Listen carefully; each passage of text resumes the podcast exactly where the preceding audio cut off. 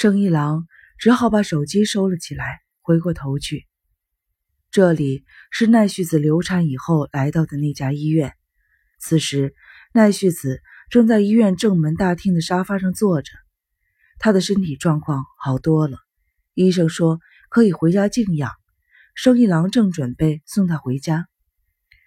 您要是有事，就先去忙您的吧，我自己能行。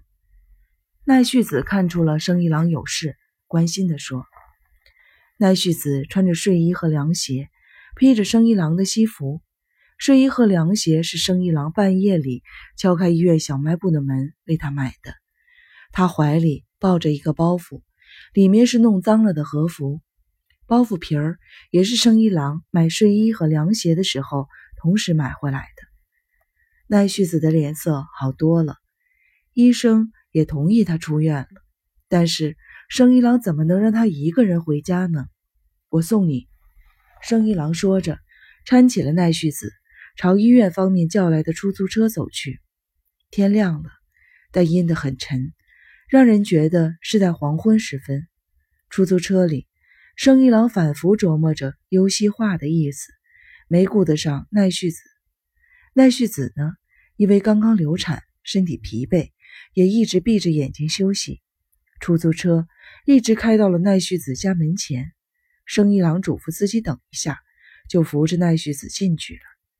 生一郎的包还在店里放着呢，奈绪子拿过来还给了生一郎，把他送到门外，深深的鞠了一躬：“谢谢您了。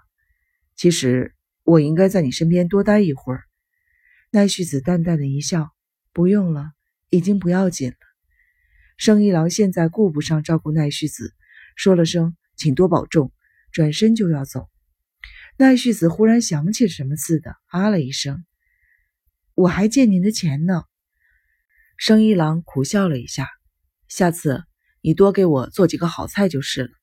还有，奈绪子好像还有什么事？什么？只一件事？您能告诉我吗？”优希小姐，她姓什么？生一郎犹豫了。要是骗她或者不告诉她，会在他的心灵上造成更大的创伤。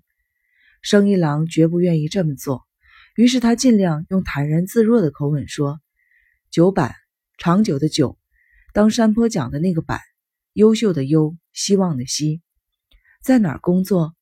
在多梦英医院当护士。啊，是位护士小姐啊。”我母亲在他那里住院，所以对他有所了解。那是一个为了患者牺牲自己、加倍工作的人，从来不在个人私事上花时间去跟谁轻易见面的。奈绪子也许理解了生一郎的意思，微微的点了点头。总之，现在什么都不要想，好好休息。生一郎说完，就回到出租车上去了。车子一开动，生一郎就把奈绪子的事情。给忘记了，在车上，生一郎给事务所、给聪智的手机分别打了好几次电话，都没有人接。优希家附近正在实行交通管制，生一郎只好提前下车，徒步前往。街上并没有什么变化，既没有火，也没有烟，甚至感觉不到救火时的慌乱。生一郎一直走到通向优希家的小路前，也没有受到什么阻碍。消防车和救护车都已经开走了，停在那里的是两辆警车、两辆鉴别车和两辆官方的公车。小路的路口拉着绳子，绳子上挂着禁止入内的牌子，里面有一个穿制服的年轻警察在执勤。外面虽然有几个看热闹的，但多是上班路过，深表同情的摇摇头就走了。生一郎走在绳子前面站下。这就是优希家的房子，一所面目全非的房子。他在这所房子前边不知徘徊过多少次。现在这所房子只剩下烧焦的黑乎乎的骨架。看来在火灾被扑灭之前，烧的时间并不短。在禁止入内的区域里，有一块地方划归新闻媒体专用，电视台的也来了，但播音员也好，摄像师也好。一个个面无生气，大概是他们希望拍摄的画面没拍摄到吧。为了保护现场，优西家房子的残骸用黄色的袋子围了起来，几个戴着安全帽的人正在里边转来转去的，看样子正在现场检验。生一郎是以处理民事案件为主的律师，跟警察不熟悉，于是就编了一套谎言。我是失火的这家的邻居，冈部先生的朋友，他叫我马上过来。火灾已经不要紧了吧？冈部的名字是他以前记住的。满脸粉刺的警察打了个哈欠，点了点头，说：“没烧到别人家去。”生一郎急切地问：“有人受伤了吗？”“行了，管好你自己的事情。”生一郎再次认真地问：“这么说，没有人受伤了？”问完，并没有指望回答。没有想到，警察却回答了他：“死了一个，是失火这家的人，是谁？详细情况吗？我也不知道。看来这警察是真的不知道。”生一郎理直气壮地说：“我可以进去吧？人家特意把我叫来的呢。”警察没说什么，撩起绳子就把生一郎放了进去。生一郎钻过去，大摇大摆的快速的朝优西家走去，路上到处是水。走起来水花四溅，木头、塑料、皮革，各种东西烧焦后的味道混合在一起，在空中弥漫着。既然说是冈部家叫来的，当然得先到冈部家去。站在优希家的废墟旁，一个穿制服的警察怀疑地看着生一郎。生一郎故意没按门铃，而是敲了敲门，并且装作跟冈部家很熟的样子，大声地叫喊起来。不要紧的吧？声音很大，是为了让那个警察也听见。